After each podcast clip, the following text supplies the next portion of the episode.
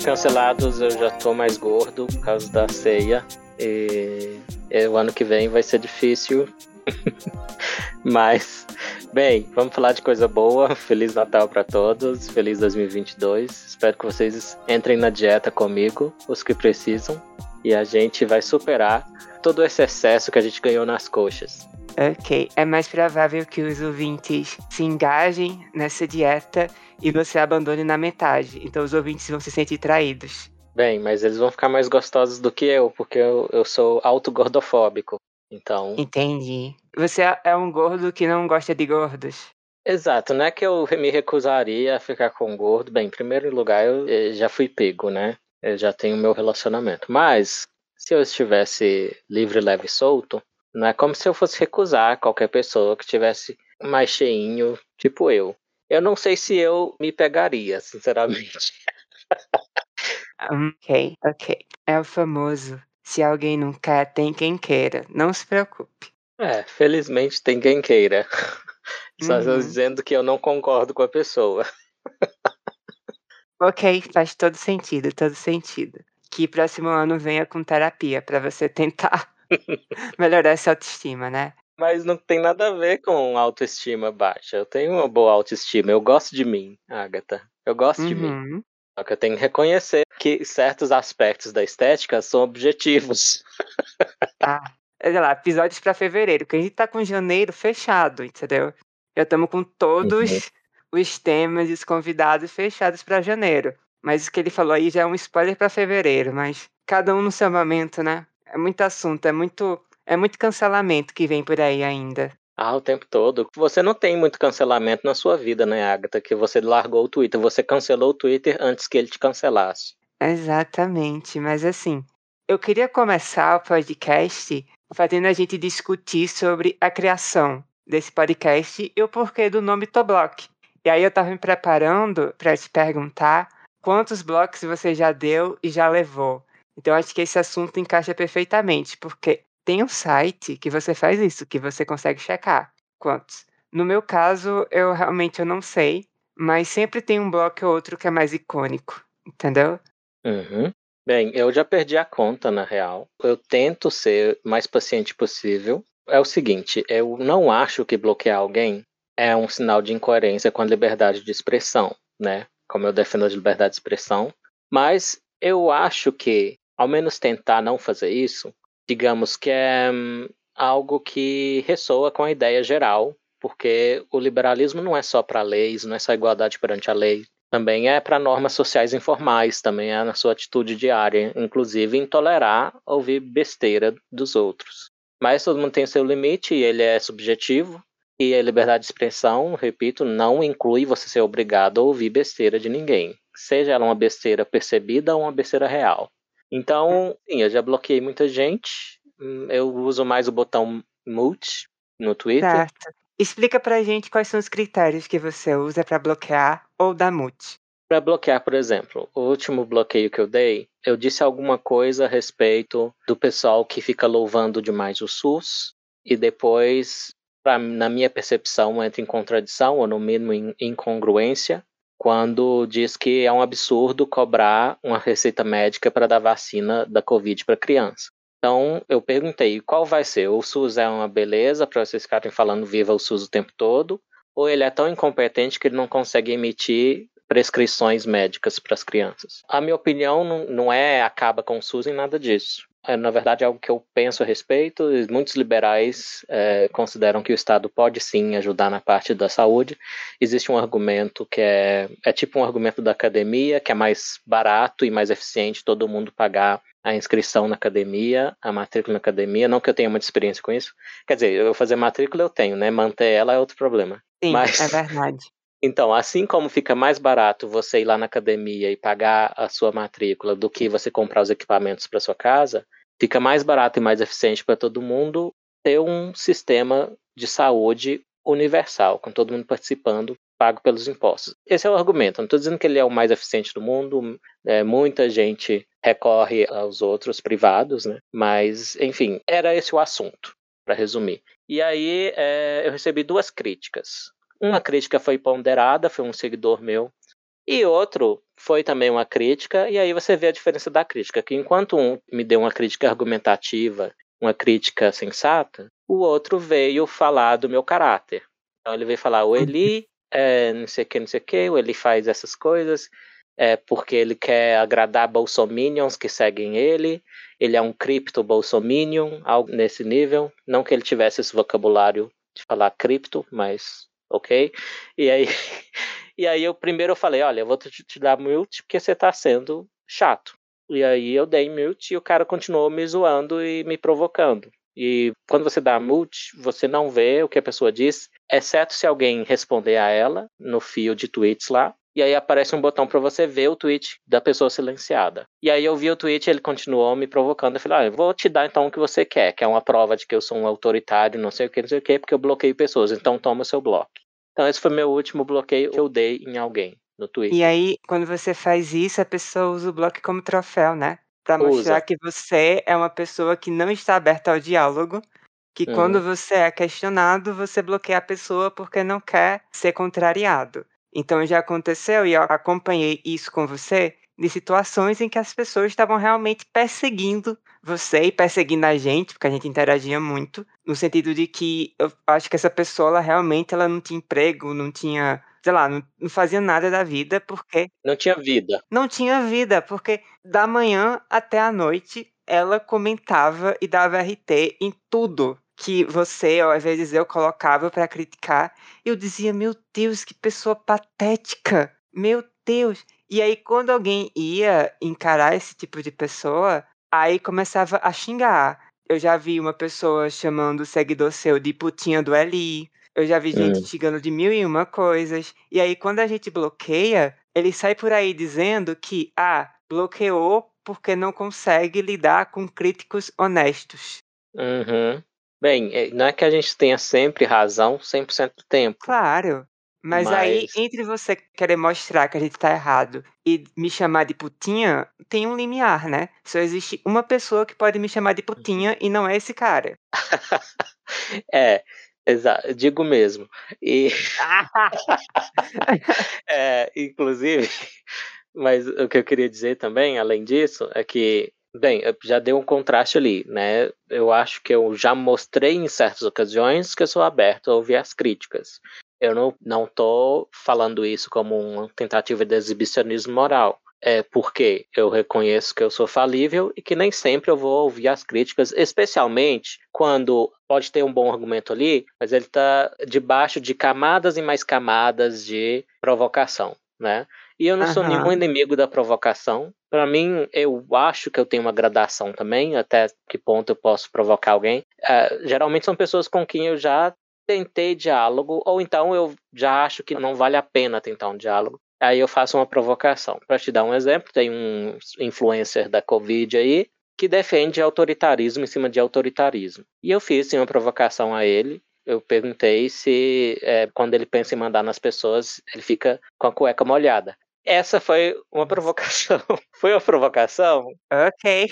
Que alguns acharam gratuita, mas eu não achei gratuita porque eu tô cansado de ver o cara defendendo cercear liberdades das pessoas. Então eu achei normal do jogo político mesmo eu fazer essa provocação. Tipo, parece que tem algo ali que é pessoal da pessoa gostar de mandar nos outros, não sei. Fetiche, meu amor. Você acha que fetiche é só com pé? Não é não. Exato, tem fetiche de mandar, de dominância. Mas, né, é melhor deixar isso afastado da política. Melhor fazer isso entre quatro paredes, não entre os quatro cantos da Praça dos Poderes. Olha, eu prefiro um político com fetiche em pé do que um político com fetiche em ser dominante. Pode ter certeza, isso é autoritário. Você falou fetiche em pé, eu imaginei uma pessoa de pé, e aí eu falei, qual é o fetiche? Meu Deus, como você é inocente, menina ali. Como você é inocente. Tá. E aí, Eli, é, hum. eu consegui um site para poder ver essa questão de números de pessoas bloqueadas. Hum. O meu resultado ali foi que 111 pessoas me bloquearam. Uau, nada mal. E eu bloqueei uma. Aí você me pergunta quem é essa pessoa e eu respondo não sei porque eu tô com preguiça de olhar. Mas eu vou te mandar o site para você dizer para mim E no final do podcast, gente, a gente vai revelar quantas pessoas já bloquearam ali. Uau, deve dar. Não vou dizer a torcida do Flamengo, mas no mínimo a torcida do 15 de Piracicaba. Ok. Deixa guardadinho. Tá. Daqui a pouco você olha. Tá bom. Sim, aí sobre o nome do podcast, tinha outras opções. Você lembra quais eram as opções? Eu lembro que eu tinha cismado com Shibocast, mas você não gostou muito, e aí é isso. Bem, eu acho que nós não temos essa intimidade para você me propor Shibocast. Ok, é justo. Existe um canal no Telegram, o canal do Eli, e a partir desse canal existe um grupo de chat que tem algumas participantes ilustres que fizeram alguns comentários para a gente sobre os podcasts. Uma dessas pessoas é a Guta, beijo Guta, e ela tinha até sugerido que o nome deveria ser podcast, porque é aquilo que você não pode ouvir lá fora, você pode ouvir aqui. E a gente continuou discutindo, discutindo e caímos no Toblock. Você gostou do resultado de até agora? Bem, sim, eu essa ideia me ocorreu quando eu estava andando com o meu namorado, a gente estava fazendo caminhada junto. Ele também sugeriu uns nomes. O Shibocast eu ficava sugerindo só para ficar provocando ele, porque eu acho, eu Ah, sabia você que ele provocava, tipo, ah, me faz um Shibocast, mas aí não. Não. Não, é porque eu sou o palhaço do casal, então Tá. eu ficava fazendo sugestões esdrúxulas justamente para ver ele fazer cringe, entendeu?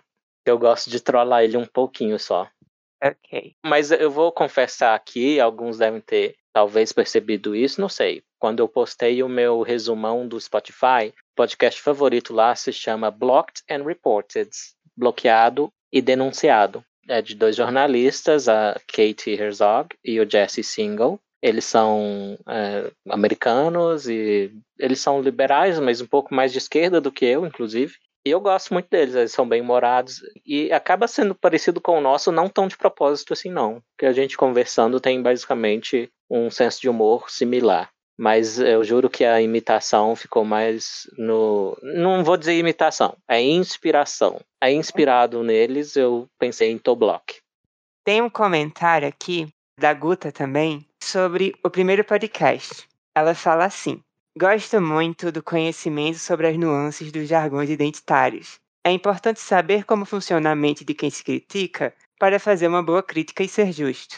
Algo que, aliás, é raro tanto na esquerda, progressistas, e direita, conservadores, que fazem infinitos espantalhos uns dos outros. Agatha, notei o que você fez na capa do episódio 2, antes de falar no episódio 3. Achei genial a sutilidade da crítica ilustrada, até remetendo à famosa charge do Ali que o Pirula criticou. A famosa charge! Tá vendo ali? Uhum. Que ele disse que é um lixo.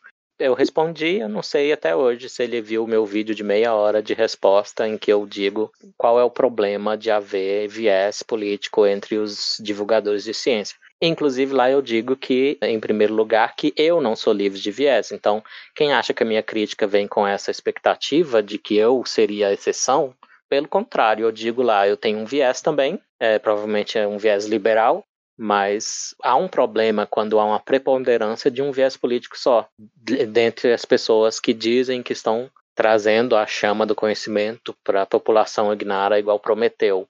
Por acaso vocês pretendem fazer um episódio sobre os pillars? Fenômeno internetico envolvendo pílulas de várias cores diferentes. E aí, ali? Ah, é, antes da gente falar do pessoal da pílula, quero voltar o que ela falou no comecinho do comentário dela. Eu acho importante a gente fazer um comentáriozinho a respeito, que é ela disse que a gente apresentou críticas a uma visão que a gente opõe, mas que a gente entende bem. Uhum. Isso realmente é muito importante e tem até um nome para isso, é Steel Manning, que vem de, assim, em vez de você fazer um homem de palha, um espantalho, você faz um homem de aço. Então você faz a melhor versão possível da posição que você quer criticar, até para ver se sua crítica funciona e se você é o errado da história mesmo. Eu fiz isso de fazer a versão de aço, por exemplo, no meu texto sobre se piadas matam, lá na Gazeta do Povo. Então, claro que piadas matam é meio óbvio para qualquer um que é falso. Mas aí eu fiz uma versão, expandi sobre a ideia, fazendo a melhor versão possível dela que eu poderia imaginar. E aí eu passo a criticar essa versão mais forte. Porque só criticar piadas matam é fácil. Você faz um tweet, pronto, acabou. Você faz uma montagem de uma pessoa caído na rua e escreve travesti é atingida por piada e cai na rua. Tipo, essa é a crítica. É, ou então eu fiquei pensando, ah, talvez a pessoa tá comendo alguma coisa ouvir a piada e começa a rir, engasga e morre. Mas aí acho que não foi a piada que matou. A piada tá só entre os fatores associados à morte, igual o coronavírus. Deus, então, é, prossegue ali, prossegue. Pillars, pillars ali, pillars. É, pillars, tá. Então a gente só falou uma vez deles, né? Eu falei uma vez, eu falei que eles são enjoados, que eles são chatos. Gente, para pra pensar um cadinho só. Se você tá na internet dizendo que você tomou a pílula para ver a verdade além do alcance, o olho de Tandera, você é tão diferente assim dos woke, dos lacradores. Os woke são, como a gente disse no primeiro episódio, são os despertos, ou seja, a própria ideia de woke é que eles acordaram para uma realidade, enquanto o resto da humanidade está dormindo para essa realidade. Ué, é exatamente a mesma coisa dizer que você tomou a pílula da verdade. Você pode até que na questão da, que os woke tratam, os lacradores tratam no identitarismo, pode até ser que o pessoal da pílula aí tem mais razão do que os identitários. Mas a atitude é muito similar. E o problema das duas atitudes é que, eh, primeiro, uma arrogância epistêmica, né? E eu acho que para você saber mais e chegar perto da verdade, primeira coisa, paciência, porque isso leva tempo. E a segunda é o falibilismo, que é a, mera doutrina de que você pode estar errado, você pode não estar com a razão. E quando você já começa, já o ponto de partida, e algo até que você usa com identidade política, é que você tomou a pílula da verdade que os outros não tomaram, aí temos um problema, né? Eu acho que o problema aí é que isso é, é meio avesso ao racionalismo. A ideia de que você, pensando no problema, pode chegar a uma resposta melhor. Né? Uhum. Né? Então, é isso que eu tenho contra. E a origem, claro, é Matrix. Saiu o novo Matrix, você viu, Agatha? Olha, o que eu vi foi que no meu feed do YouTube tava assim: metade dizendo foi uma merda, metade dizendo foi genial. Aí é difícil saber. Tá coisa similar com o Don't Look Up, né? exatamente, exatamente. Mas não vamos nos estender nesse, nesse, assunto, pelo amor de Deus. Voltando a Matrix, então, nenhum desses dois filmes eu tô com muito tesão de ver, não, sinceramente. Tá. Olha, eu vou tentar ver hoje o Don't Look Up e aí eu te digo, tá bom? Tá bom, tá bom. Eu não sei se é porque eu sou meio hipster, quando uma coisa tá no hype, eu não vejo. Aí eu espero passar o hype e eu dou uma olhada. e eu sempre fui assim. Eu lembro que em 2004 eu estava no terceiro ano do ensino médio. E aí eu estava ouvindo Red Hot Chili Peppers, o álbum By the Way. E nessa época, supostamente, estava antigo esse álbum já, que ele tinha uns 5 anos, sei lá. E aí eu lembro de uma colega minha da escola, falei, nossa, está ouvindo Red Hot só agora? Eu falei, ué, é agora que eu gostei, qual o problema? Mas aí, talvez ela estava percebendo que eu tenho um espírito um cadinho hipster, infelizmente, porque eu detesto hipster, de não gostar das coisas se elas estão populares no momento. Eu acho que pior, o pior tipo de hipster é aquele que odeia hipster. Por quê? Ele acha que todo mundo é hipster menos ele. Sim. E sim. ele é aquela pessoa. Já, nossa, assim, momento aqui desabafo. Eu hum. já me envolvi aí com um cara, não cheguei a namorar, tava perto, hum. mas eu pulei fora antes. Que hum. ele era insuportável, porque ele achava que os gostos dele eram os melhores do mundo e que tipo ele era a pessoa mais culta do universo e que os meus gostos, os meus interesses eram lixo. E ele fazia questão de demonstrar isso o tempo todo. Ele, eu acho que ele tinha fetiche em diminuir as pessoas. Eu acho que ele tinha ah. fetiche em me diminuir. Era uma coisa realmente muito ridícula. Ele chegava a dizer que não queria ver Harry Potter porque achava mainstream demais. Não, aí Sabe? não. Eu não sou desse tipo, não. Eu adoro Harry Potter, os livros especialmente. Os filmes eu considero bons, não tão bons quanto o livro. O único filme que eu considero tão bom quanto o livro é O Nome da Rosa, do Humberto Eco. Eu achei que ficou bem fiel ao livro. Mas voltando, a gente está falando de Matrix. Então, é a origem das pílulas vermelhas e azul. Então, você toma a pílula vermelha, você fica sabendo que você vive numa simulação. Você toma a pílula azul, você continua sendo gado, agada e continua a sua vida normal. E continua caindo. Eu não vi Matrix é, Ressurreições, acho que é isso que chama. Uhum. Mas eu li uma resenha do Cardoso Uh, não sei se o Cardoso ouve a gente, mas eu gosto das resenhas dele. E poucos anos atrás, um ano e meio, dois anos atrás, eu tentei ver o Matrix 1. E eu gostava muito em 2001, quando saiu, eu era bem fãzinho do Matrix. Só que quando eu tentei rever agora, né, com os meus pelinhos brancos aparecendo na barba, eu achei muito bobo. Eu achei, além de muito bobo, eu achei assim, nada sutil. E foi algo que eu vi na resenha do Cardoso também sobre esse quarto filme. É que a Lana Wachowski, uma das criadoras, parece que ela sozinha que fez esse último, parece que a irmã dela não participou parece que ela é muito assim, brutona mesmo na hora de falar das referências. E isso no primeiro filme já dá pra ver, porque basicamente esfregam na sua cara o livro lá de onde tiraram a ideia o tempo todo. Não o tempo todo, mas é muito, não sei, muito na sua cara. E um, uma regra da boa ficção, da boa narrativa, é que não se fala, se mostra as coisas. É, exato. Então é muito assim, muito na sua cara, na, nada é muito sutil, as referências, as metáforas são transparentes demais. Então eu não fiquei com tesão, como eu falei, de ver esse Matrix. Então é isso, sobre a origem da metáfora da pílula, hoje em dia eu considero um filme bobinho de ação. Na época os efeitos eram revolucionários, hoje você nota fácil que é um CGI tipo filminho de transição do Final Fantasy. E, então, não se salva. Os da pílula não se salvam. Mas você não falou nada do pessoal da pílula. Você acha que eu tô sendo justo? Eu acho que sim. Inclusive, sempre que eu vejo alguém falando sobre ter tomado a pílula e ter descoberto a verdade, sempre essa verdade ela segue um padrão de você dizer que existe um inimigo maior e existe um grupo oprimido principal nesse quesito. Então, Muitas feministas acreditam que o mundo é regido pelo patriarcado para oprimir as mulheres. E muitos incels acreditam que o mundo ele é regido de forma a sempre proteger e valorizar as mulheres em detrimento dos homens. Então, são duas visões de mundo que são diametralmente opostas. Esses dois grupos de pessoas acreditam que estão tomando a pílula e enxergando a realidade. Aí o que eu fico pensando é como é que você diz que está enxergando a realidade se tem outra pessoa dizendo a mesma coisa e chegando na conclusão contrária que você.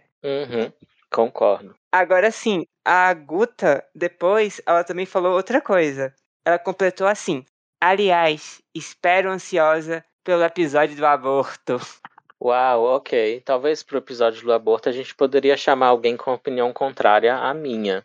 Eu não digo a nossa porque eu nem sei qual é a sua, mas. Sim, sim, sim. Inclusive, falando sobre você ter uma opinião, mas não saber qual é a minha, outra pergunta do cavaquinho e violão é: quais argumentos vocês usam quando alguém defende cotas? Se não for por meio de cotas, que outro caminho poderíamos pensar? E o que eu achei incrível é que você é uma pessoa que já falou abertamente sobre isso no Twitter várias e várias e várias vezes, mas eu, se você prestar atenção, nunca, pelo menos com questões raciais, falei se eu era a favor ou contra cotas. Mas como estamos aqui trabalhando em conjunto e você é uma pessoa que tem uma opinião mais contrária, é claro que naturalmente se presume que eu esteja no mesmo lugar. Então, vou deixar eu de fora dessa e perguntar para você, Eli, Quais argumentos você usa quando alguém defende cotas? E se não for por meio delas, que outro caminho seguir? Bem, um texto que eu traduzi sobre isso foi do Thomas Sowell. Ele é um dos críticos mais, digamos, eminentes das cotas raciais. Vamos falar de cotas raciais especificamente, né? Exato. Eu acho que está é, tá presumido que é isso. Ele tem um livro chamado Ação Afirmativa ao Redor do Mundo.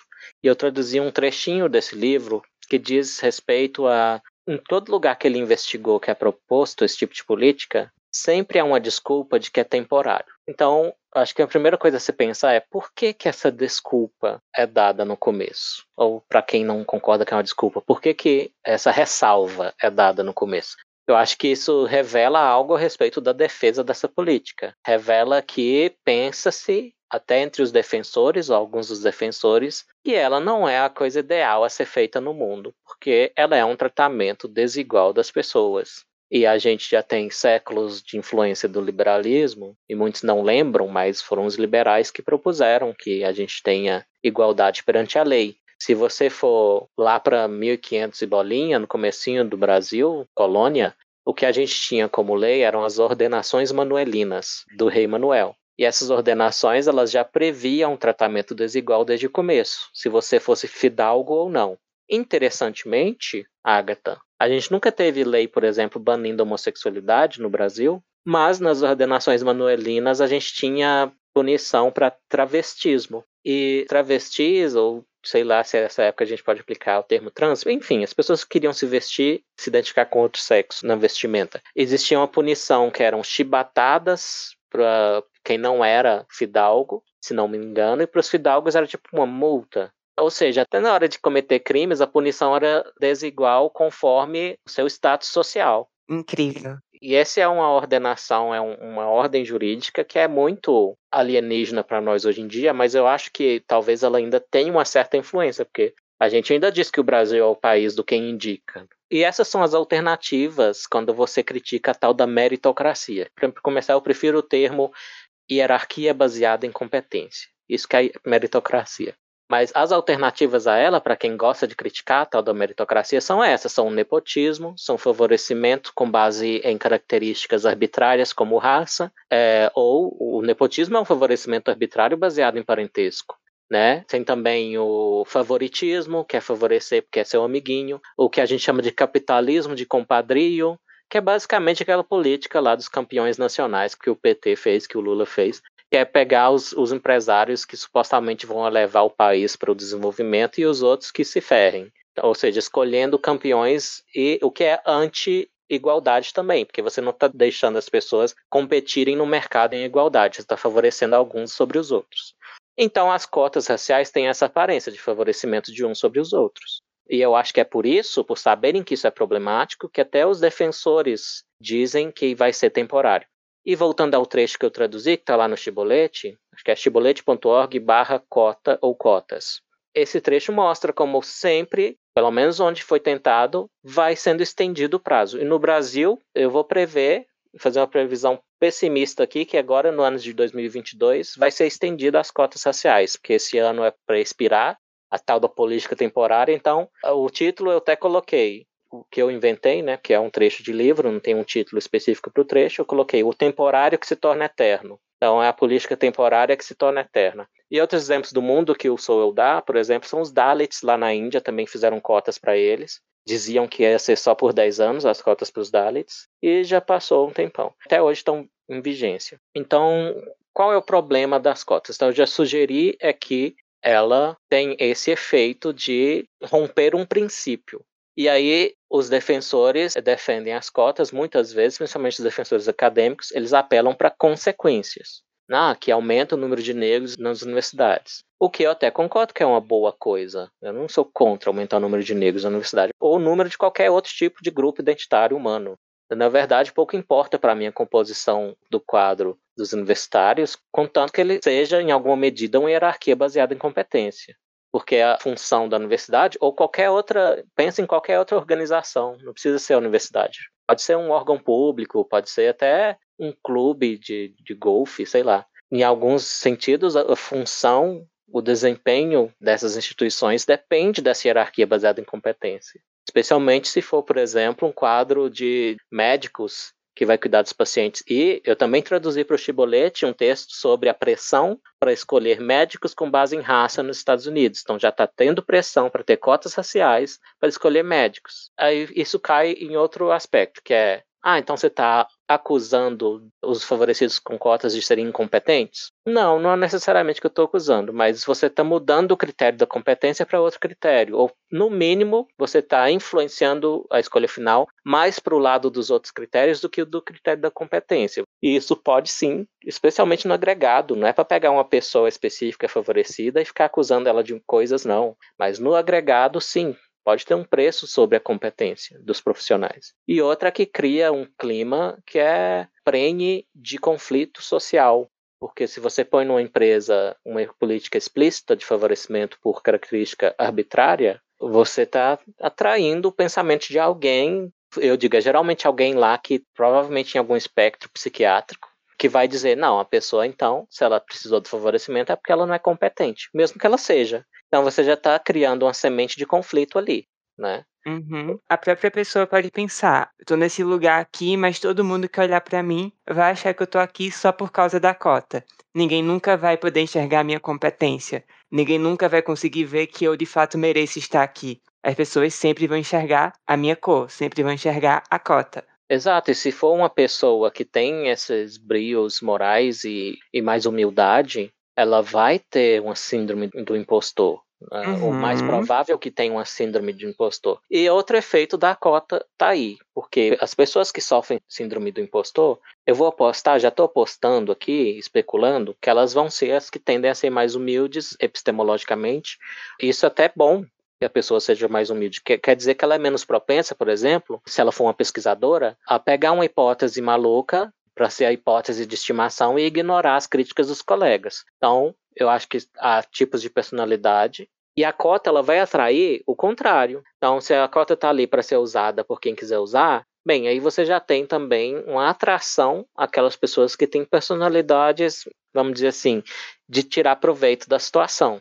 Não estou dizendo que todo mundo que pega as cotas é desse tipo, mas estou dizendo que a natureza da política é atrair mais pessoas assim, nem que seja um incremento estatístico pequeno. Mas tem gente que fala, ah, entre os libertários, fala, não, se tem a cota, faça uso dela, porque é defender os seus próprios interesses é racional. Ok, eu até não, não tenho problema com esse argumento, mas pensando em instituições e em funções institucionais, ainda é ruim que você crie critérios de seleção para emprego, para posições que, no mínimo, façam uma erosão do critério central, que tem que ser a competência.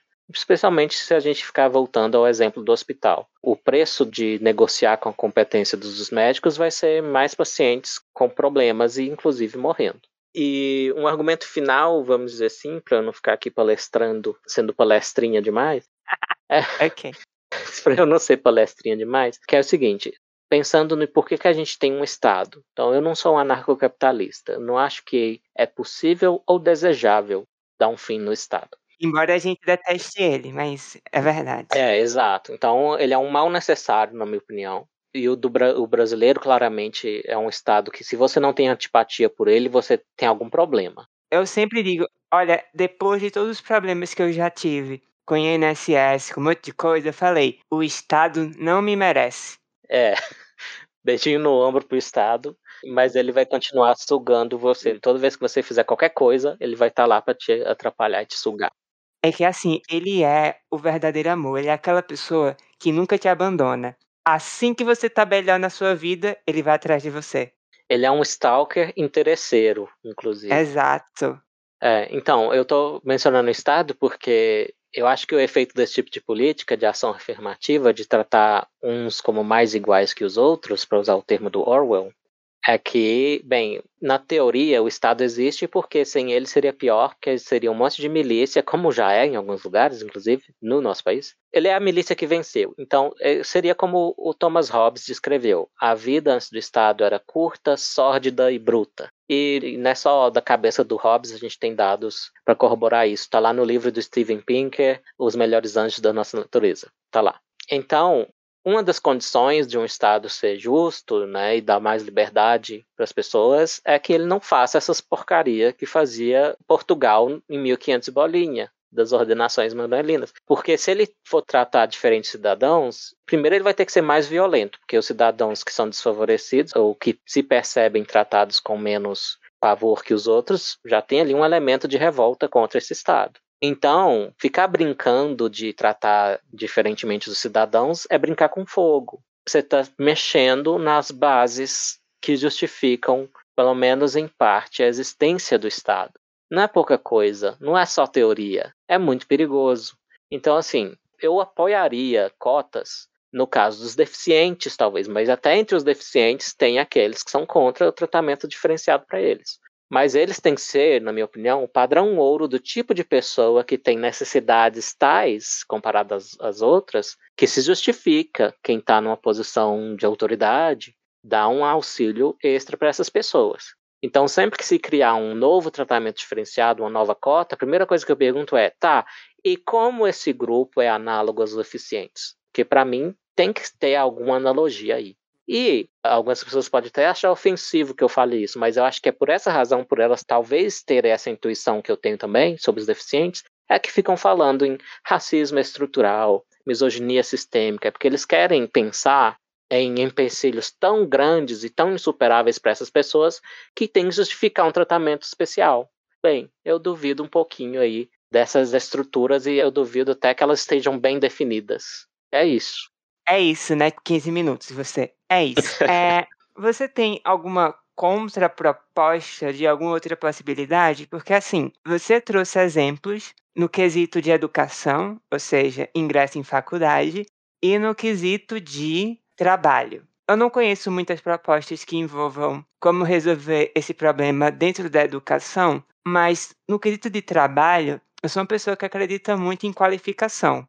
Então, se eu entendo que existe uma empresa que ela está inserida numa cidade, numa comunidade, em que existe um grupo de pessoas que possui baixa escolaridade, que ela não tem uhum. recursos, ela não tem, ela não teve oportunidades de desenvolver esses recursos, de poder crescer enquanto profissional naquele ambiente, eu acredito na qualificação, de que deve existir sim programas que busquem qualificar essas pessoas para uhum. então inserir elas no mercado de trabalho, o que inclui a própria empresa. O que eu não vou defender é que você tire a questão da qualificação e diga: essa pessoa aqui não tem requisitos, mas como ela é de tal grupo, então ela vai passar aqui.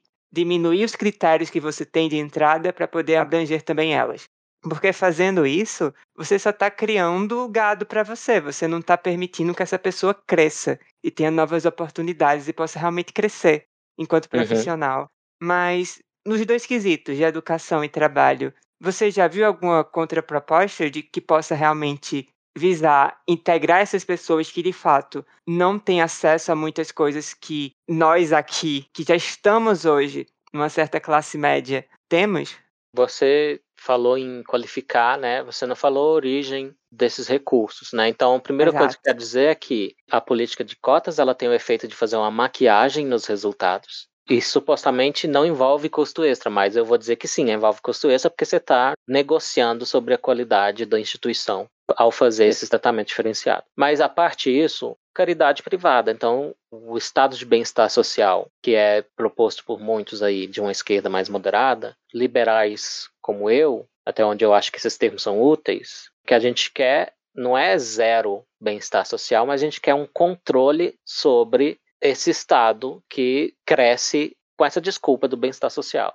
Quando você cria políticas supostamente gratuitas, que na verdade é tirar dinheiro à força dos outros para dar para outros, ou para todos, ou sei lá, bem, a gente quer que tenha alternativa a isso, pelo menos, que é, por exemplo, a caridade privada. E a caridade privada em sociedades com estado de bem-estar social, ela vai morrendo, ela vai definhando.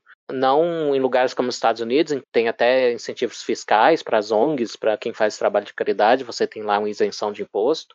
Aqui, nossa, na minha percepção, eu não vou dizer que eu saí procurando muito isso, mas deve estar tá bem fraca a situação aqui no Brasil, especialmente com a situação econômica e tal. A caridade privada deve estar tá em frangalhos no nosso país uma forma de fazer caridade privada, bem, eu tenho um amigo, eu não fiz isso, eu não, eu não, tenho essa superioridade espiritual desse meu amigo, mas ele, enquanto era estudante da UNB, ele dava aulas num cursinho gratuito em comunidade carente. E aí vem também aquele bom senso de pensar, ok, mas o que está dificultando a entrada dessas pessoas? É realmente a raça delas ou é a condição econômica delas? Uhum. Quando muitas pessoas falam sobre criar cotas para negros, por exemplo, elas estão falando que, no grosso, esses negros vão ser pessoas que estão numa classe social muito baixa, sendo que aí o critério real para você fazer isso deveria ser a classe social e não a raça necessariamente. Exato, e é um argumento que muitos conservadores já fazem. Inclusive são a favor de cotas é, econômicas, socioeconômicas. E eu não sou exatamente a favor disso também, não. Eu estou propondo, sim, que se, se você realmente se importa, né, do jeito que defensores da cotas alegam que se importam, é como diz o Nassim Taleb, põe a sua pele no jogo. Doe para caridade. Vai lá dar aula no cursinho para passar no Enem para pessoas carentes né? Mas as pessoas não querem fazer isso, elas querem que o Estado resolva para elas. Sim. E para quem pensa que desigualdade é sempre problema, o Thomas Sowell faz esse argumento também, que nenhuma sociedade no mundo apresenta uma igualdade de resultados. Então, você tem lá, até na China, descendentes de alemães que sabem técnicas especiais de fazer cerveja, e aí eles levam seu status social por vender a boa cerveja. O que, que você quer fazer? Proibir eles, as pessoas, de comprar uma cerveja melhor? Obrigá-las a comprar cervejas piores, feitas pelos locais, para aí você tem mais igualdade entre os alemães e os chineses locais? Então, se você entrar no buraco do coelho com essa ideia de tentar obter igualdade de resultado, você cai em distopia. E é literalmente o que aconteceu no comunismo. Eu não estou dizendo que defender cotas é comunismo, mas uh, o que tem em comum aí é essa ideia de que a igualdade de resultados é importante, em vez de outras coisas como a oportunidade como você que está tentando aparecer como moralmente superior aos outros por defender cotas, bem, eu até aceitaria, como eu aceito a superioridade do meu amigo que eu falei, se faz acontecer, se vai lá dar aula no cursinho. Aí eu aceito que ele é moralmente superior a mim em algum aspecto, porque ele está fazendo uma coisa que eu não faço, que eu acho correta que eu não faço, por meus defeitos, minha preguiça, etc. Então, é muitos problemas com as cotas, e outra, tá virando o que eu chamo sarcasticamente de cotismo estrutural. Que agora a gente tem proposta de cotas para mulheres na política. Ora, não é uma ideia antidemocrática você duvidar da sabedoria do eleitor ao ponto de tentar empurrar ele a votar em mais mulheres? Que confiança na democracia é essa que você quer maquiar os resultados das eleições, colocando barreiras, o mínimo de mulheres por partido? Inclusive, eles estão dando agora o fundão eleitoral, que está em quase 6 bilhões, acabou aumentando, apesar do veto do Bolsonaro, o veto foi derrubado, foi uma das maiores cachorradas que aconteceram na história recente no nosso país. E até nisso, para distribuir esse fundão aí, essa mamata aí entre os partidos, estão usando critério identitário. Então, assim, existe oposição ao identitarismo nesse país? acho que uma das maiores expressões do identitarismo no nosso país são as cotas. E o cotismo estrutural está aí, comendo solto. Agora, para mulheres, já aconteceu para LGBT. O governador do Rio Grande do Sul já, na canetada, criou mais cotas lá, inclusive para trans, Agatha. Você quer cotas para trans? Você não vem tratar desse assunto, não, que você sabe que eu já me estressei muito quando eu estava no Twitter por causa da história desse aluno de medicina, hum. não é? Que uhum. ele entrou na pós-graduação do curso de medicina por uma cota para trans. E uhum. Elo, né, é um cara, assim... Barbado. Barbado, que colocou um rímel na cara, começou uhum. a dizer que era trans, disse que o nome dele era Joana, e começou a usar a cota para trans por causa disso. E aí, como se não bastasse, vazou um áudio dele cantando uma música debochando de cotas, dizendo que eu vou mudar meu nome para Joana, vai passar em medicina, estudar para quê?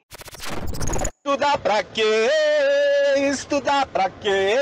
Estudar pra quê? Se eu já sei o que fazer. Vou tatuar minha pele de preto e me chamar Joana. Aí eu consigo entrar facinho na universidade. Porque aqui você não precisa estudar nem se dedicar. Basta ser negro ou ser transgênero. Tem que ser assim, porque a revolta é foda com essa desgraça dessa universidade. Estudar pra quê? Estudar pra quê? Ele fez exatamente isso. Uhum. E, olha, o marabalismo. Pra poder atacar esse cara sem atacar a política de autoidentificação, quer dizer que basta você dizer que é trans, que logo você é trans, que é uma coisa que é realmente um dos maiores problemas que eu vejo em todas as articulações que são feitas para poder integrar pessoas trans na sociedade, é essa política de basta a pessoa dizer que é para ela ser, independente do que ela faz ou não faz, é um marabalismo muito grande para dizer, ah, esse cara é um fraudador. Mas aí eu pergunto, como é que você sabe que é um fraudador? Como é que você não está uhum. dizendo que realmente é uma mulher trans com expressão masculina não binária, que ele falou que era não binária? Transmasculino, ou seja, ele nasceu homem e é transmasculino. Então ele é trans, porém se apresenta como homem. Vê que incrível. Pois é, eu acho incrível como as besteiras, elas não são espécies solitárias, elas andam em bandos. Você Aham. percebe? Porque aí você tem o abuso da cota, que eu já falei que é o que vai acontecer. Outro efeito da cota, que o Thomas Sowell já fala, é que a identidade contemplada ela vai crescendo. E o Brasil aumentou o número de negros em nove anos em 30%, se não me engano. Olhem, chequem aí. Mas assim, é um número impossível de ser obtido pela reprodução biológica. Tá? Então, quando você cria que aquela identidade vai ser favorecida, de repente explode o número de pessoas que se identificam daquele jeito. Exatamente. Não existe mais pardo. De repente todo mundo é negro. Exato. E, e também para inflar a estatística de negros no Brasil. Juntam os mestiços com os negros e aí fazem o vandalismo semântico e a gente tem que aceitar calado, porque se a gente não aceitar a mudança do sentido das palavras por baixo dos panos, a gente só pode ser racista, Agatha. A gente É. só pode ser ista e fóbico, né? Exatamente. Eu sou muito transfóbica por achar que é Joane, não é uma mulher trans e deveria estar tomando vergonha na cara. Transfóbica eu. É. Enfim. Mas vamos E seguir. eu quero voltar. Ai, Jesus. Eu não terminei o meu ponto. Meu Deus do céu. Eu não, eu não... Calma. Meia hora falando sobre cota ali. Tá, último, último ponto. É, e não é nem só sobre cotas. Que eu falei que as besteiras andam em bando, que elas não são espécies solitárias. Porque aí você tem todos os elementos que a gente tem criticado aqui, Agatha. A gente tem o subjetivismo em vez de um conhecimento objetivo, né? Que basta alegar que é para ser. E epistemologias que favorecem o subjetivismo, como o pós-modernismo. Você tem essas modas novas de trans não binário, que não faz nem sentido. Transicionar é de ponto 1 para o ponto 2. Ficar no meio não é transicionar. Né? E assim por diante. Então, é isso que eu quero dizer. Ou é a minha mente que tem uma detecção de padrões hiperativa, ou as besteiras andam juntas. Elas não andam solitárias no mundo. São assuntos pra gente se aprofundar em outro momento. Porque, parabéns, senhor cavaquinho e violão, você fez o Eli passar 30 minutos falando sobre cotas. Muito bom, viu? Era isso que a gente queria hoje. Era, era tudo que eu queria.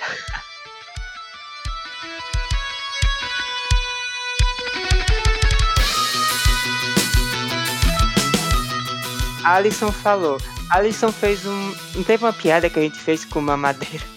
Uma madeira de piroca? Inclusive, já comprei o meu estoque, mas continua. Alisson falou. Quem compra mamadeira de piroca é quem gosta de tomar leite da fonte.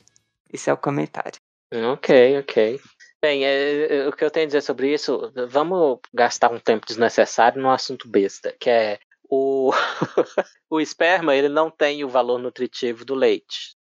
Sério que a gente tá indo pra esse caminho? Sim, o leite ele tem uma riqueza de proteína e de gordura, né? Para começar, que eu saiba, não tem zero gordura no esperma. E o esperma tem frutose, interessantemente. Só que o esperma ele é repugnante porque ele tem um pH alcalino. Comida nenhuma que eu conheço que seja gostosa tem pH alcalino. Tudo que é gostoso tem um pH ácido. E o esperma é alcalino pra, justamente para neutralizar a acidez da vagina. Entendi. Então a natureza é muito sábia. Sim, é muito sábia. Agora, é por isso que quando a pessoa toma muito suco de abacaxi, o esperma fica doce? Eu não sei por que motivos, não sei se é mais frutosa, dizem que fica menos repugnante. Eu não fiz o teste e vamos encerrar esse assunto. Você não fez o teste? Não, é porque eu escutei muito isso hoje em dia. Tipo, tem um amigo que ele falou que quando o namorado dele vai pra casa, o namorado pede pra ele tomar uns três copos de suco de abacaxi. Porque diz que melhora Ah, muito. Ok, ok. Mas é. Bem, há quem curta, né? A que- Ué, quem curta? Por que você não quer revelar aqui no podcast se você cospe ou engole? Não, eu não quero. Você não quer revelar? Não, é assunto encerrado. Existe um, eu tenho um limite para o quanto da minha vida privada é revelado em público, Agatha. Ok, a gente pode fazer isso no episódio ex- exclusivo, porque futuramente vamos ter episódios exclusivos aqui no Toblock, né? Só para Uhum. assinantes pagos, etc. E lá você diz pra gente se você cospe ou engole, tá bom? Tá bom, é no dia de São Nunca. Ah, você tá muito ferrado comigo, meu amor. Você tá muito ferrado comigo. Ah, o Lucas, ele falou assim: Mano, eu levei uns 10 minutos pra conseguir entender o sotaque da Agatha no primeiro episódio. Agora eu já acostumei. Esse eu até comentei com o meu namorado. Falei, que, do que, que você tá falando? A Agatha não tem um sotaque super forte de- do interior de Pernambuco. Eu até vejo que você faz um esforcinho para não pesar nos seus T's, nos seus D's. É até desnecessário, na minha opinião. Não, mas a questão, a questão toda é que assim, aqui em Pernambuco, ninguém diz que eu sou de Pernambuco. Todo mundo diz que eu sou de fora. Então, quando eu tô conversando Ah. com alguém daqui, conheço uma pessoa, ela diz: Você é daqui? Você é do sul? Você é de fora? Você é estrangeira? Porque você não tem sotaque de gente daqui. Eles dizem que eu tenho um sotaque que eles não conseguem dizer de onde é, mas que eu simplesmente não posso ser daqui. Inclusive, eu já fiz o teste e eu sempre consigo convencer alguém de que eu sou de São Paulo. Se a pessoa pergunta pra mim: Você é de São Paulo? Eu digo sim. Aí a pessoa diz: Verdade, eu notei pelo sotaque. Mas eu não sou de São Paulo, eu nasci aqui, no interior Eu- de Pernambuco. Eu vou falar uma coisa que os nossos ouvintes cancelados não falariam para ser polidos contigo. Tá. Você tá louca, querida. Seu sotaque é bem claro. Meu sotaque é de quê? Eu não vou dizer de Pernambuco, porque eu não tenho um ouvido tão bom, até nunca visitei o Nordeste, infelizmente. Mas é nordestino e dá pra perceber. Mas eu até ia falar isso e você completou sem saber que o que eu ia falar, que é tipo, o jeito que você adquiriu a língua e foi influenciado, talvez, não sei se foi pela TV, pela internet, deve ser a internet, se é mais nova que eu. E eu também ouvia isso, mas de pessoas locais que têm um sotaque mais forte e tal, que que Uhum. eu não falava exatamente como eles, mas eu sei que eu, eu falo, assim, eu tenho notas de sotaque mineiro. Assim como eu adquiri algumas quando eu morava em Porto Alegre. Então, nesse aspecto, a gente também é parecido, porque eu também sempre ouvi essa, mas eu- no meu caso era mais a TV que me influenciava, provavelmente.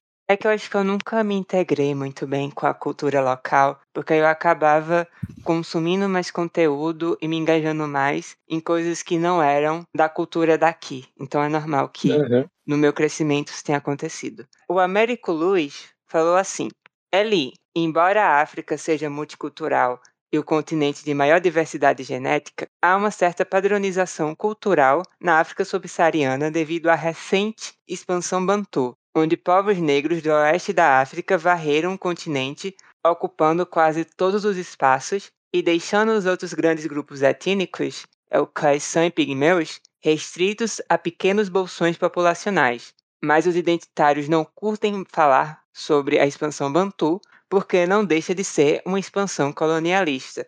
Aí você Uhum. comentou que não sabia sobre essa expansão, né? Você agradeceu a informação.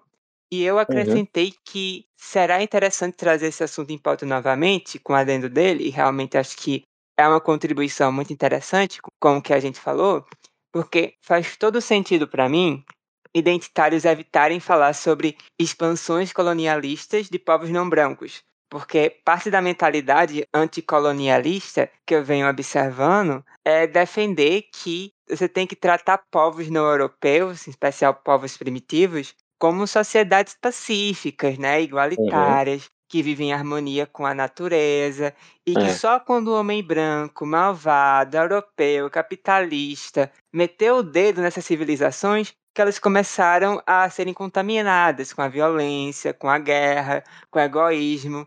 Então é como Uhum. se os povos não brancos fossem sempre essa entidade, esse bom selvagem, como Uhum. diria o Steven Pinker, e que só quando chega um homem branco chega na sua mente imaculada e contamina eles com o mal dos pecados humanos, né?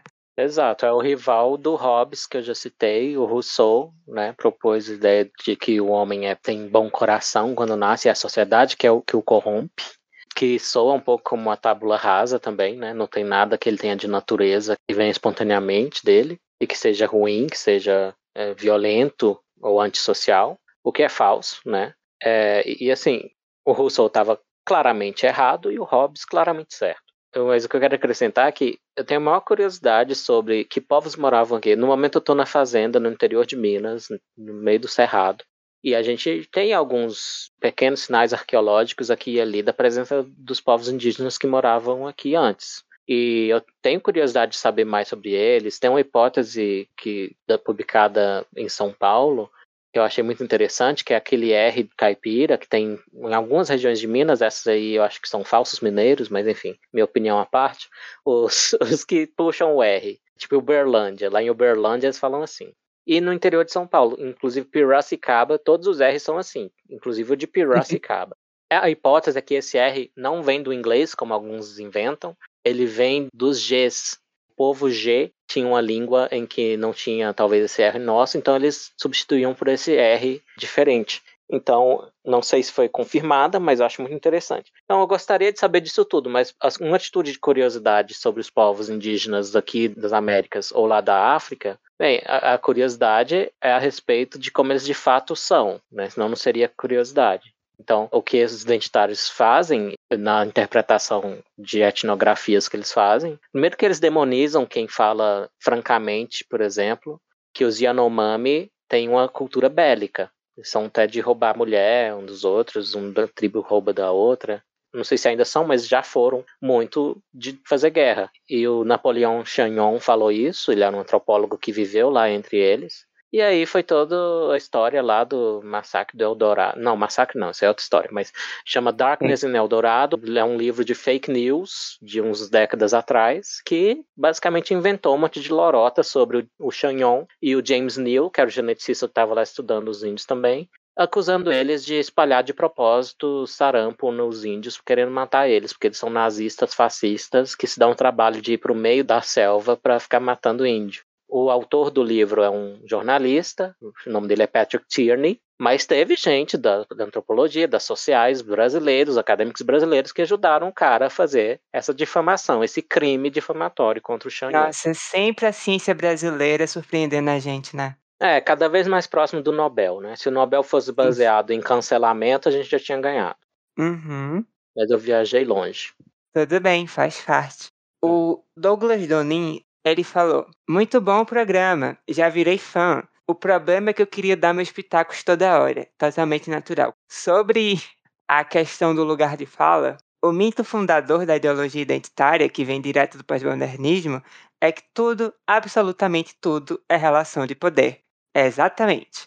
Qualquer assunto humano deve ser visto obrigatoriamente pela ótica da opressão e, logo, desconstrução da opressão, ou colonização, ou o que seja. Então, na ótica deles, o lugar de fala tem mais a ver com agora é sua vez de ficar calado e minha vez de falar. Não tem a ver com o conteúdo do discurso, como a gente falou no podcast anterior. Conhecimento prático em primeira mão, nada disso. Mesmo que você não fale nada que seja conhecimento, pode ser um desabafo, um xingamento, uma desfala, qualquer coisa. É sua prerrogativa falar com exclusividade, e do opressor não falar mais porque ele já falou. Mas isso tem de ser entendido levando uma outra coisa em consideração, que vou tocar no meu podcast porque sou copião mesmo. Tudo bem, você está liberado para fazer isso. As pessoas que sustentam isso nem sempre sabem disso. Como todos os filhos do pós-modernismo, sustentam a versão resumida, disponível de modo meio mecânico indo na onda dos outros. Eles não possuem o estofo intelectual, as leituras e sequer a disciplina de ter ido buscar isso no Foucault, no Derrida, no Lacan. Esse pessoal não tem estofo para ler nem orelha de o que é o estrutura. Quê? Esse pessoal não tem estofo para ler nem orelha do o que é o estruturalismo. Mal uhum. lê em Twitter da Anitta. Mal é. lê em Twitter da Anitta. Vários nem saíram das cadeiras introdutórias da faculdade. Então, é como uma sombra distante, uma farsa, uma mimetização do discurso estruturalista, caralho. Sim. Eu respondi, falei assim: Obrigada, Douglas, você trouxe pontuações fantásticas. Consigo perceber toda essa dinâmica também. É uma das principais vantagens do discurso progressista, tal como de qualquer populismo. Esse discurso pega a pessoa pelo coração, não pela cabeça. Distorcem os significados de justiça e igualdade e quem não prestar atenção adere à narrativa como se fosse algo óbvio a se defender, pois, afinal, quem seria contra a justiça e a igualdade? Uhum. O Douglas Doninha é meu amigo, a gente até já foi parceiro de uma associação, a Liga Humanista. Ele é advogado ah. lá em Porto Alegre. É, e ah. o Douglas era liberal antes de eu começar a dizer que eu era liberal é, com a ênfase que eu faço hoje. Porque a primeira vez que eu dei nome à minha posição política foi no meu blog, existe desde 2007. Eu me disse de esquerda liberal, mas eu tinha pouca leitura em política e tal. E o Douglas Donin já participava do Fórum da Liberdade lá bem antes de eu me debruçar sobre essas questões. A gente debatia numa boa questões como Bolsa Família, por exemplo. Ele de um lado mais crítico, mas ainda a favor, e eu de um lado mais de apoio. Então agradeço pelo comentário, Donin, foi muito pertinente. Eu fiz um ponto similar, não no episódio do podcast, mas numa palestra que está no meu canal no YouTube sobre identitarismo. Se procurar palestra sobre identitarismo, vocês vão achar. Essa palestra eu já dei três versões diferentes dela. Duas delas foi para associações, eh, organizações que não disponibilizam isso para o público mas essa primeira palestra está para o público. E lá eu faço essa, um ponto bem similar ao do Donin, que é que existem motivos para a gente entender o identitarismo que são da história intelectual, da história das ideias, mas também existem motivos que não têm muito a ver com isso, que essas ideias, como você falou, pegam as pessoas pelo coração. O meu jeito de falar a mesma coisa é que elas alimentam os vieses que as pessoas já têm o viés de autoindulgência, o viés a favor do próprio grupo e contra os grupos que eles veem como adversários. E eu faço até uma lista de, viés a viés e dando exemplos de como isso acontece dentro do identitarismo. E isso aí também é chamado de penumbra pelo Sowell. Eu sou praticamente um discípulo do Sowell, de tanto que eu fico citando ele ele chama de penumbra. São aquelas pessoas que repetem essas ideias sem nem saber de onde elas vieram. E o Lord Keynes, aquele economista, ele falou alguma coisa que ficou famosa a respeito disso, que é quem não, quem não lê as ideias intelectuais é obrigado a repeti-las sem ver a fonte daqui a uma geração, coisa assim. Que é uma versão daquela velha ideia de que quem vive de uma forma irrefletida acaba vivendo pelas ideias dos outros, né? Que sem muito controle sobre elas. Enfim, bem pertinente, realmente concordo contigo e agradeço mais uma vez o comentário do Donin. Eu trouxe essa comparação em dizer que pega pelo coração, porque, querendo ou não, quando você fala sobre justiça social ou justiça propriamente e igualdade, são coisas que tocam em cognições emoções de desejos de ter um mundo justo, de ter um mundo igualitário, ser contra a injustiça, etc, etc. E eu falo que pega pelo coração porque, por exemplo, quando eu falo em populismo, por exemplo, você pode tentar convencer um eleitor a votar em você, explicando bem detalhadamente quais são as suas propostas e por que você acha que elas funcionam. Ou você pode ir na TV, colocar uma musicazinha triste, colocar assim, umas imagens motivacionais, falar sobre vamos nos unir contra a fome, contra a miséria, pela educação, pela saúde, pelo sei lá o quê, e só ficar soltando esses jargões um depois do outro e aquela coisa, vote em mim e você estará votando pelas mulheres. Vote em mim e você estará votando pelos negros. Vote em mim e Uhum. você, sabe? Isso é Uhum. pegar a pessoa pelo coração. E aí, por exemplo, eu não tô livre disso porque hoje mesmo eu acho, eu não tenho certeza, mas eu acho que eu fui feita de trouxa na rua, sabia? Ah, mas isso é todo dia. É, é, é, acontece porque historinha da Agatha, vamos lá. Estava eu andando pra terapia. É bom que era pra terapia, né? Que acontece a merda, você já vai direto Uhum. pra lá pra falar sobre. Sim. Estava indo pra terapia. Na frente de uma hamburgueria, chega uma mulher. Ela tava com uma sacola gigante, na verdade. Tava uma sacola muito Hum. grande nas costas. Não sei o que tinha dentro, né? Foda-se. Eu sei que ela tava com um guarda-chuva meio velho, assim, uma coisa bem humilde. Ela chega em mim e fala: Moça, moça, já comecei a ir bem pela passabilidade, né? Ela, Uhum. moça, moça. Moça, você vai pro shopping? Eu já olhei assim, que o shopping fica logo depois da hamburgueria. Eu falei, não, não vou não. Aí eu não sei como é que ela começou, não lembro como ela começou a falar, mas o discurso dela era que ela estava precisando de 4 reais para comprar um absorvente. Hum. E aí, a gente tá saindo agora de um furor nas redes sociais envolvendo pobreza menstrual, Uhum. essa questão de absorventes e tudo mais tava assim pegando no meu, né, no meu coraçãozinho que eu falei, meu Deus, tem uma pessoa nessa cidade aqui precisando de um absorvente, não pode. Eu falei, Chama a Tabata. claro, meu Deus do céu. Tinha que vir a minha consciência, tinha que descer uma Tabata Amaral na minha cabeça para eu dizer, vou te dar um absorvente sim, minha filha. Tinha que vir uma Uhum. Tabata Amaral na minha cabeça. Só que eu não Hum. iria pro shopping. Eu não tinha tempo, eu tinha que ir pra terapia. Então eu falei, não, vou dar o dinheiro pra ela, né? E aí Uhum. ela falou que precisava de 4 reais. Eu sei que até é mais barato que isso, mas eu foda-se, vou dar os 4 reais porque eu tô com dinheiro sobrando aqui, que eu recebi meu pagamento, né, senhor ali? Uhum. Você me pagou. Veja como eu estou usando bem esse dinheiro. Caridade privada. Aí eu falei assim, eu fui procurar e eu percebi que eu tinha uma nota de 20, uma nota de 10 e uma nota de 2. Aí eu falei, moça, eu não tenho quatro reais trocado aqui. Eu só tenho dois reais. E eu pensei, eu vou dar dois reais e ela vai achar outra pessoa que vai dar mais dois reais e resolveu. Sendo que não. Ela começou a meio que se desconcertar e falou assim: Ah, é, você não pode trocar, não? Eu falei, beleza, eu vou entrar na hamburgueria, pedir pra moça trocar 10 reais por duas notas de 5, eu dou 5, já aumentou para 5. Eu dou 5 para essa mulher e vou embora feliz, sabendo que eu fiz uma boa ação. Vou fazer isso. Chego na hamburgueria, a moça disse que não tem troco. E é óbvio que é mentira, que ela realmente não é doida de dar troco de graça assim, né? Aí eu voltei e expliquei pra moça: olha, moça, não tem troco, não tem como eu trocar. Ela falou assim: ah, mas não tem como você comprar uma água? Aí eu pensei: bem. Mudou a demanda. Eu vou andar até o centro. É bom eu me hidratar. Eu vou comprar uma água e eu pego os 5 reais do troco e dou pra essa mulher. Veja como é que foi elaborando isso, né? Eu não querendo perder tempo para ir pra terapia, eu podendo muito bem virar a esquina, entrar numa farmácia e comprar o absorvente e resolvendo isso tudo. Exato. É isso que você deve fazer, né? Você tem que realmente comprar coisa em vez de dar dinheiro jogado assim. Sim. Mas aí eu fui lá comprar a água, né? Consegui. A moça tinha cinco reais trocado. Veja que safada. Ela tinha sim. Aí devolvi, eu falei, ok, moça, tá aqui. Tome, já pensando, vamos embora agora, tá aqui. Aí ela, nossa, muito obrigado, sei lá o que. Ela olhou pra água e falou assim, mas deixa eu tomar um pouquinho da água. E ela, eu juro por Deus, ela, ela falou isso já pegando da minha mão, entendeu?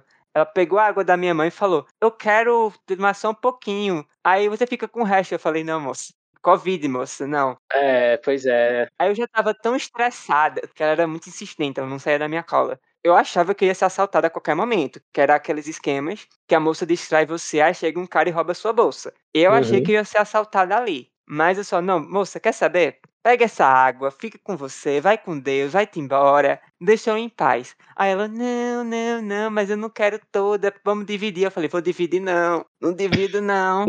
Aí ela, não, vamos ali no Habibs, porque no Habibs você pede um copo. Aí é óbvio que eu vou chegar no Habib pedir um copo e você não vai me dar um copo. Aí eu falei, não, moça, vamos embora. Eu vou embora, fica com a sua água, fica com seus cinco reais, e é isso. Ela, ah, tá certo, tá certo, e me acompanhou, acompanhou, acompanhou e terminou por isso. Aí, quando eu tava indo pra terapia, eu pensei, caralho, essa mulher me roubou 10 reais na marra. E meia hora do seu tempo, pelo visto. Exato. E o pior, cara, o pior. Aí quando eu tava indo embora, ela começou, né? Olha, Deus te abençoe, que você encontre um novo amor. E se já tiver um amor, que fique com o velho, sei lá o que, sei lá o que. Quando ela tava saindo de perto de mim, ela ainda solta. É que 2022 traga muito dinheiro, né? Ela olhou para mim e fez assim, para aumentar o silicone. Aí quando ela falou isso, eu não sei se ela tá falando de mim ou dela. E assim, eu não sei o que seria o pior. Porque se ela tá falando dela, então ela é uma pessoa que finge que tá sem dinheiro para comprar absorvente, mas quer colocar silicone. E se ela tava falando de mim, ela tá dizendo que eu preciso colocar silicone. Ou seja, as duas opções são terríveis. Para mim pareceu que ela tava te chamando de pobre ou de mão de vaca. Nossa senhora. Não, mas porque silicone de repente ah, não sei, mas ela, ela começou falando do dinheiro, né? Legal foi ah. eu chegando na terapia e falando assim: Olha, eu vim com um assunto para tratar hoje, mas eu já mudei o assunto. Hoje eu quero falar sobre o meu problema que eu acabei de descobrir de que eu não sei dizer não. Ah, muito bom. Acho que aprender a dizer não é uma boa.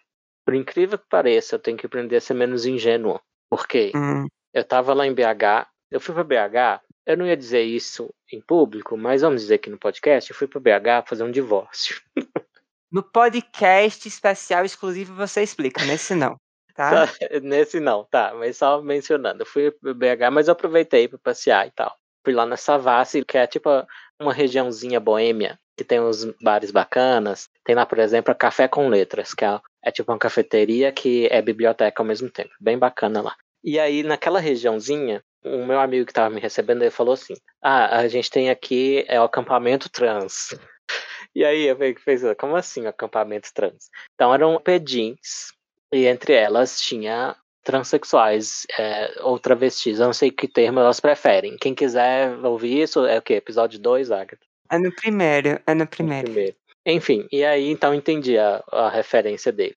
E aí a gente tava passando um dia lá, voltando de uma praça, e aí elas pararam a gente para falar que elas precisavam de dinheiro. Era uma trans bem alta, loira, até bonitinha assim, magra, bem altona, acho que tinha uns 1,90. Aí ela me falou, ah, é porque eu sofri um ataque homofóbico. Nem falou transfóbico, foi homofóbico. Eu sofri um ataque homofóbico e o meu namorado tá ferido.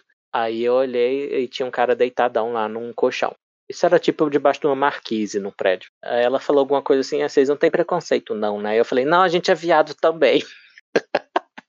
eu falei, a gente é viado também. E aí eu conversei de boa com ela, mas eu tava realmente sem dinheiro, eu só tinha cartão, né? E Pix. Eu sempre ando assim. E ela falou, ah, você não pode ir ali no supermercado comprar comida e tal. Mas eu falei, a gente tá com pressa. E era verdade, a gente tava com pressa. Só que a gente bateu um papo rápido e eu fui embora. Depois eu olhei de novo no cara que estava deitado, a vítima lá do ataque homofóbico, e aí eu fiquei pensando, e eu falei pro meu amigo, eu percebi que o cara, assim, ele tava com uma faixa na cabeça, que é igualzinho que você faz quando tá numa peça de teatro, num desenho animado, para mostrar que tá ferido. Que é, sabe, quando você passa a faixa na cabeça com um tufinho de cabelo em cima? Ari. Exa exatamente o que se faz quando se quer uma imagem caricatural de ferimento. Não vi nenhum outro ferimento, não vi sangue nem nada. O cara tava deitadão, aparecia de que tava dormindo ou descansando. E essa faixinha perfeitinha na cabeça. Eu fico pensando, essas queridas estavam me enganando. Elas estavam inventando uma história aí de ataque homofóbico. Até porque, assim, não é por nada não, mas pelo que eu vi nela, ela ganhava fácil todas as modalidades do esporte feminino. Então. Não sou eu que não consigo nem jogar uma bola de boliche, é sobre isso. Não, você não. Eu revelei isso. eu revelei isso para você no... quando eu fui num boliche esses dias. Eu precisava jogar as bolas infantis, né? As, as pequenininhas, mais leves, porque quando eu pegava na grandona, ela quase que caía da minha mão, de tão pesado que era, porque eu sou fraquinha. Hum, hum, é, você realmente não confirma o padrão do meu texto lá, da vantagem biológica das atletas. Eu não posso nem competir com mulher, tem que competir com criança, que eu sou um neném. É porque tem que ser atleta, querida, pra ter a vantagem. É, eu sei. É, enfim, mas essa foi minha historinha. Mas eu acho que tem vários sinais aí de que ela realmente não era lacradora, né? Porque ela não objetou quando eu falei a gente é viado também, tipo, incluindo ela no grupo dos viados, né? Porque fosse qualquer pessoa que tá familiarizada com o jargãozinho, na hora ia falar, não, como assim? Você tá me chamando de homem? Falando que eu sou viado? Eu não sou homem. Uhum, né? Exatamente. Então essa foi minha aventura lá em BH. Mas eu queria dizer sobre dar comida e, e comprar o absorvente e tal. Eu já vi relatos do Rio que tem cracudo que pede para você a comida, coxinha, não sei o que, e depois vende para comprar crack. Precisa observar alguns sinais ali de que é cracudo ou não é cracudo também, para que ela ajuda valer a pena. Sim, eu entendo, eu entendo.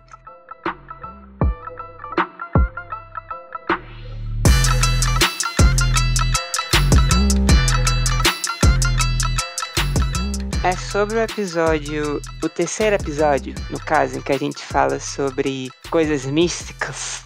Uhum. O Paulo, ele contou pra gente que quando ele tinha 10 anos, ele leu alguns livros de quem? Do Paulo Coelho. Ele leu Diário de um Mago, O Alquimista, e lá tinha receitas de feitiçaria, ideias místicas, coisas do gênero. E o Paulo diz: Eu interpretei tudo como ficção e fantasia nas histórias dos livros. Afinal, quem acreditaria nessa bobajada? Pensei eu na época. Imaginem minha surpresa quando eu soube que a bibliotecária levava a sério. Uau. Você já leu o livro do Paulo Coelho? Uh, não, uh, talvez eu tenha começado a ler e não tive vontade de continuar. Mas a minha mãe tinha um que ela lia bastante. E é curioso, porque ele é meio um místico, né? Minha mãe é uma católica, assim, bem baunilha, vamos dizer assim. E isso deve ter coisas ali que não são exatamente a doutrina católica. Mas, mas ok.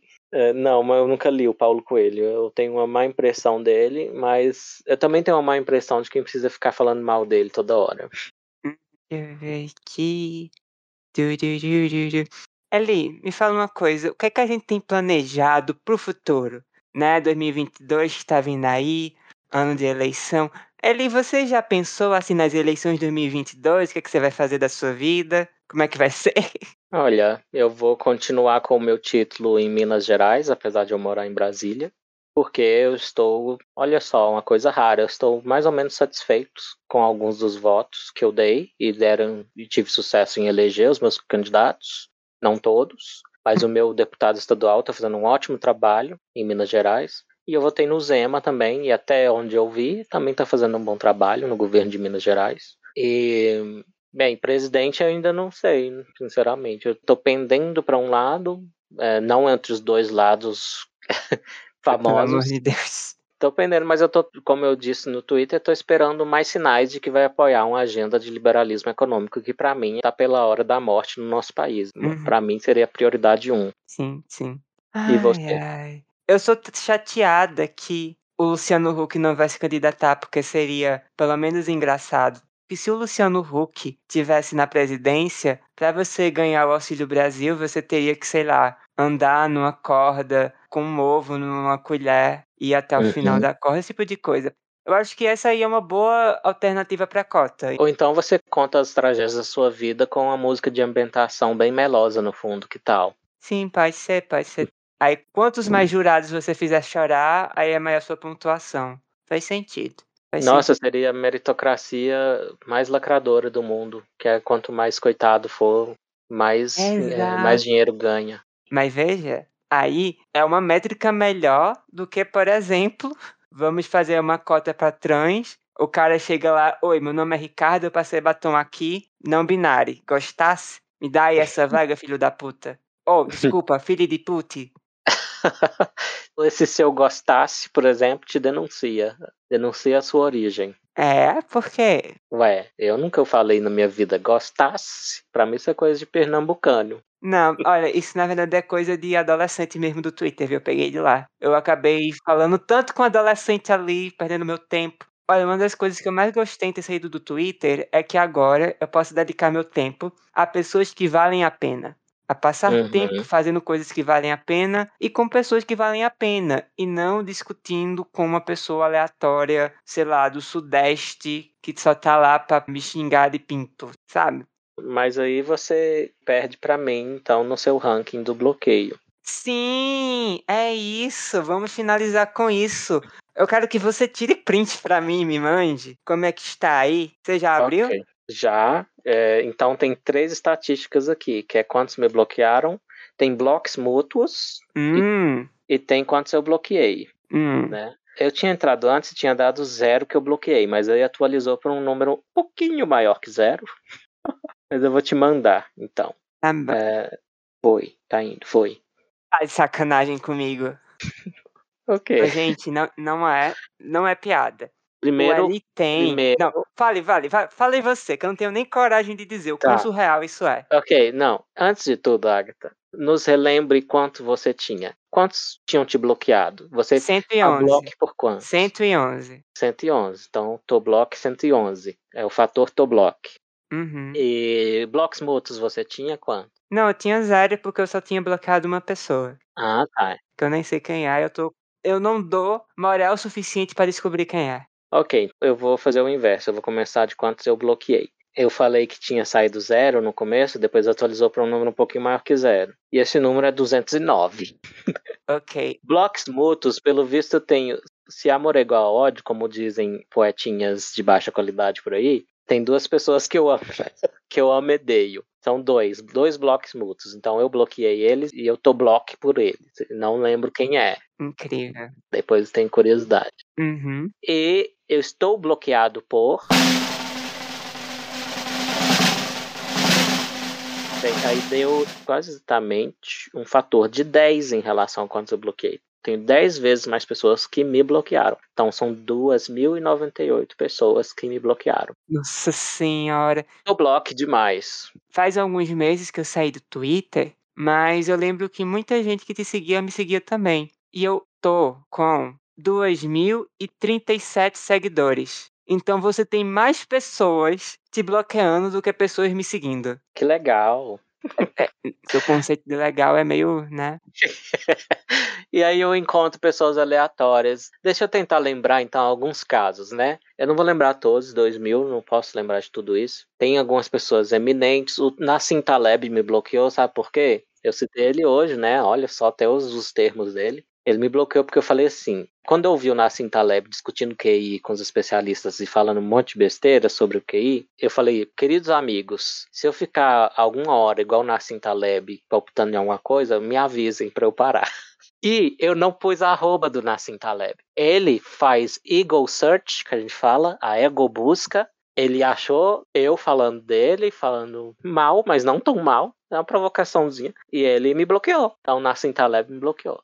Do bloco também por quem mais? Ah, um monte de jornalista, obviamente, do campo progressista aí, dessa turminha que diz que é a teoria da conspiração, falar em vírus que veio de laboratório. Mas não me vem nenhum especial suficiente para de cabeça eu me lembrar que me bloqueou. Tem também uma turminha pseudo-liberal, que alega ser liberal, mas ficou a favor de todo tipo de medida autoritária, ou todo tipo de erosão de princípios liberais, como igualdade perante leis e normas, como o pessoal pró-cotas. É, muitos desses me bloquearam. Um que me dá um orgulhinho que me bloqueou foi o Rodrigo Zeidan, porque ele mora lá na China, ele puxa o saco da ditadura chinesa na cara dura mesmo. E eu basicamente devo ter apontado isso com alguma provocação envolvida também e ele me bloqueou. Atila, por incrível que pareça, não me bloqueou. Olha só, Agatha, o Atila. Caramba! Deve ter me dado mute, mas não me bloqueou. mas o Atila apareceu para responder uma coisa que eu falei lá sobre conflito de interesses dele. Eu reconheci um erro, foi um erro mesmo que eu cometi. É o erro, um erro enorme, Agatha, que é confundir a Merck com a Merck. Porque existem duas farmacêuticas chamadas Merck no mundo, então eu confundi uma com a outra. É culpa minha. E aí eu aproveitei, enquanto eu reconhecia meu erro, eu apontei os vários dele e ele não reconheceu nenhum mas eu não tô block pelo Atila. E agora não me ocorre, não. Deve ter muitos outros casos interessantes em que eu tô block ou que eu bloqueei, mas não me vem nada muito especial à mente agora, não. Ok. Então, nesse episódio de hoje, assim como ensinamentos para 2022, a gente aprendeu três coisas. Primeiro, se uma mulher chegar em você pedindo por absorvente na rua, você não dá. Ou se você quiser dar, você compra em vez de dar o dinheiro. Segundo. Se o pedinte tiver igual o pica-pau vestido de machucado, desconfie. A terceira coisa é que a minha meta é ganhar um real para cada pessoa que te bloqueou. Beijos cancelados, é isso aí. Beijos, muito bom. Até 2022. Qualquer coisa, quem quiser, assim, realizar esse meu sonho, depois eu posso passar o meu Pix. Aí vocês me enviam uhum. aí, né? Um real para cada pessoa que já bloqueou ali. Eu vou adorar, vai ser um ótimo presente de fim de ano, viu? Amo vocês. Aí de volta vocês vão ganhar o quê? Nada. É isso aí, é tudo que eu posso dar. Beijo! Amo Beijo. vocês até 2022. Bom 2022 para todo mundo. E como última mensagem, digo que se eu te bloqueei e você achou injusto, eu estou disposto a ouvir o seu caso. Mande o seu e-mail com a sua explicação, também assinada digitalmente para tobloque.chibolete.org. E se você é a uma pessoa que eu bloqueei e quiser que eu reveja isso, pau no seu cu, eu não me importo, tá? Tchau. Tchau.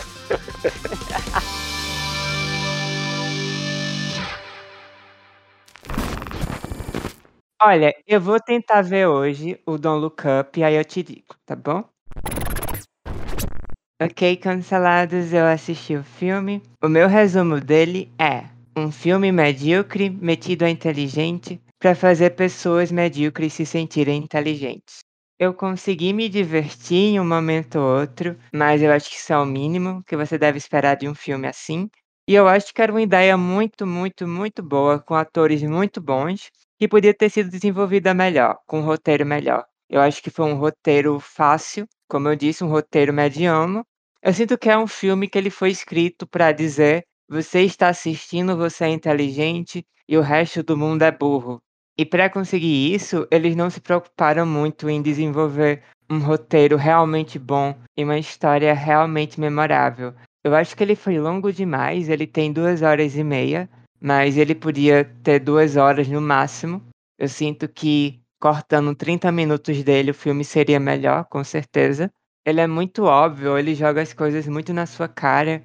E o filme sabe que, se ele for criticado, vai ter um monte de gente defendendo ele, falando que se você não gostou, é porque você não entendeu a mensagem. É porque é um filme para pessoas inteligentes que conseguem entender as sutilezas dele, embora não exista sutileza nenhuma nele. Seja tudo muito escrachado e pouco pensado.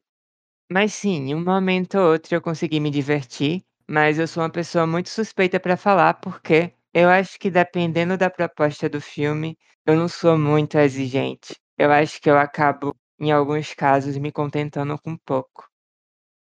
Né? Oi? Não, eu tô falando do filme. Calma, não, é sobre filme, não é sobre você não. Mo mo